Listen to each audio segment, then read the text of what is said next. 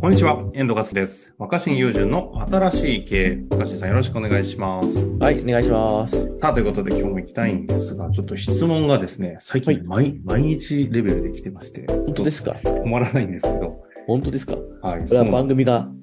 え、盛り上がってる。盛り上がってると言っていいんですかね。なんかそんな中ですけど、いろんな質問が来てまして、今日は31歳男性の経営者の方からご質問いただいてますので、行きたいと思います。はい。えー地震の取り戻し方、作り方についてご質問をさせてください。えー質問の背景を兼ねて経歴を説明させていただきます。私は関西の大学を卒業後に大企業リクルートに就職をして1年半で退職をしました。25歳から6年間スタートアップを経営していました。うん。えー最初は同期との起業だったためスムーズにスタートしましたが、創業メンバーとの別れや資金調達の失敗が重なり、コロナ禍でダメージを受ける業界だったこともあって、昨年末に会社を清算する運びとなりました。うん。うん。幸い投資家の方からは再チャレンジも応援していただき、家族の理解もあるため生活できているのですが、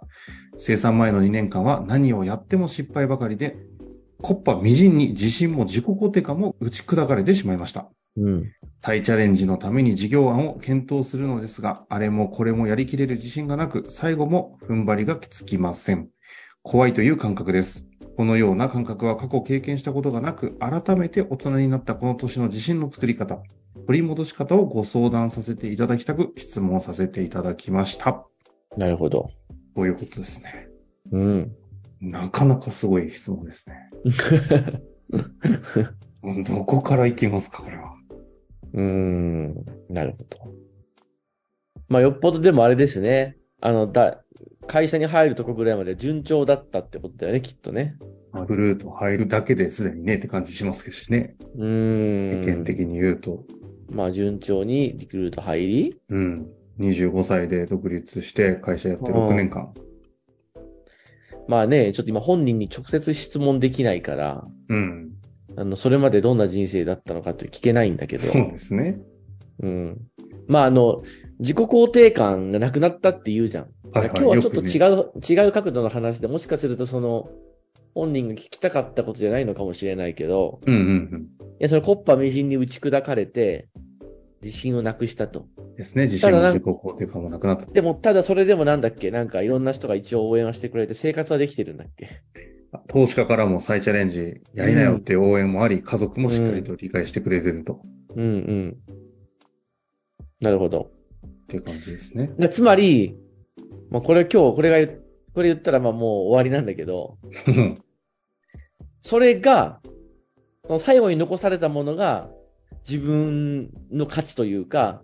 自分を肯定してくれるものなんだと思うんですよ。なんか偉そうなこと言っちゃってるけど。ほうほうほうでそうなっても、投資家が応援してくれたりとか、うんそのなんか、ね、あの、家族の理解。家族も理解してくれるってことは、その、多分25歳まで、こう順調で華やかな人生だったと思うんだけど、うんうんそうん。の順調で華やかな時に、その人の存在が社会的に肯定されてるかっていうと、それは真の意味の肯定ではないと思ってて、まあ、この番組で何度も話してると思うんだけど、うん、僕らが大切にしなければいけない自分への肯定感っていう、そのストリ、あの、スティームってやつは、うん何者でなくても価値を見出せるってことだと思うんですよね。何者でなくてもねだから、まあ、リクルート入れて25歳で独立できるなんて、ちやほやされるに決まってるじゃないですか。はいはいはい、そうです、だね。からそれは、方針の意味で肯定されてるんじゃなくて、そんな華やかな人生にみんな、なんか注目してただけじゃないですか。だから、根源的な価値を肯定されていたかっていうと、そうじゃなくて、まあそういうふうに、こう、みんなの目に映っている、フ輝ァかッショしン的いな社ところ会的な条件を評価してもらったってことだと思うんですよ。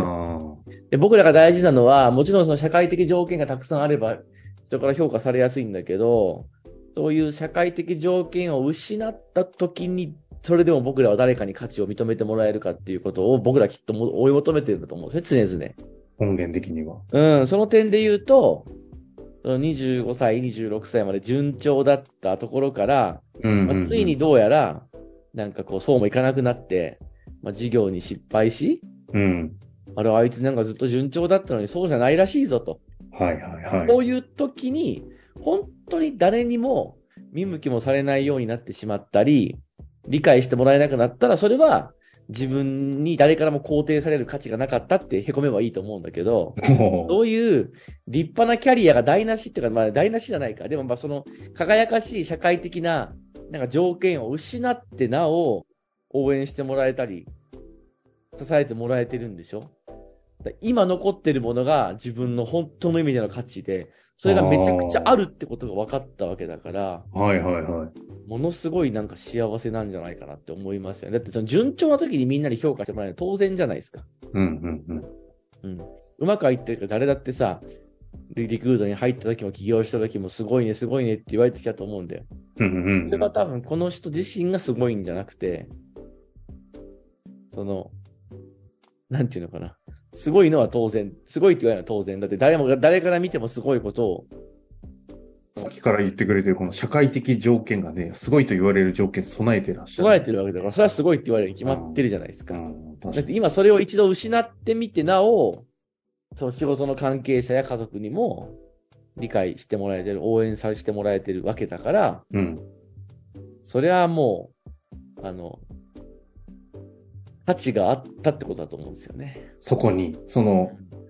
そ、その受け止めってさ、どう、どういうふうに、でも、まあ、言っても、家族の理解もあって、投資家とかも頑張んないよ、まだ全然いけるって応援してくれてる、その事実があるってことに、なんていうの喜べよっていうのもおかしいけどさ。自己肯定感それでも本人はないって言ってるわけですよね。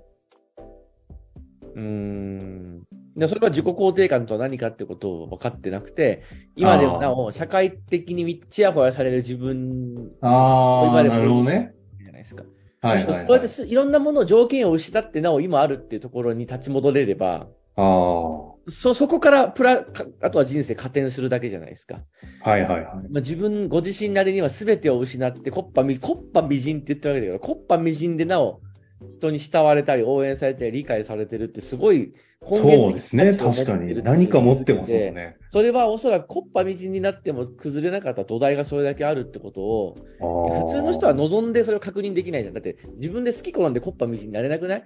僕だって、そうですね。全てを失ってみた時に何が残るのかっていうのは、自分からわざわざ手放せないじゃん。ではもいはいはい、望まずしてそういう状況になって、コッパみじんになって、あ、これだけの自分には土台があるんだってことを、しかもまだめちゃめちゃ若いわけじゃないですか。うんそのすげえ若い時にそれを確認できたっていうことが相当強い気がして、うん。あーそれこ。そが自信なのではないかっていうね、本来の意味で言うと。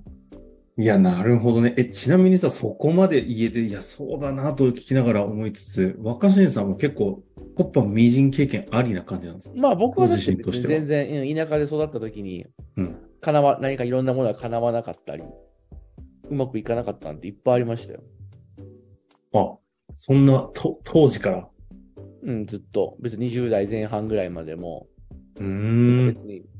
そうそう、順、全然順調じゃないと思うけどね。そういう認識なんですね。そうそう、それはほ、それこそまあ、今更だけど、大学だって兄弟とか入りたかったけど、ああ、入る予定でしたもんね、確かに。勉強ししなかったし、まあ、なんとか滑り込んで、ね、親が納得するように、なんかこう、公立大学に入って、そこから、でも別に有名な大学会社に入ったわけでもなく、まあ、たまたまその時に作った会社が後々ね、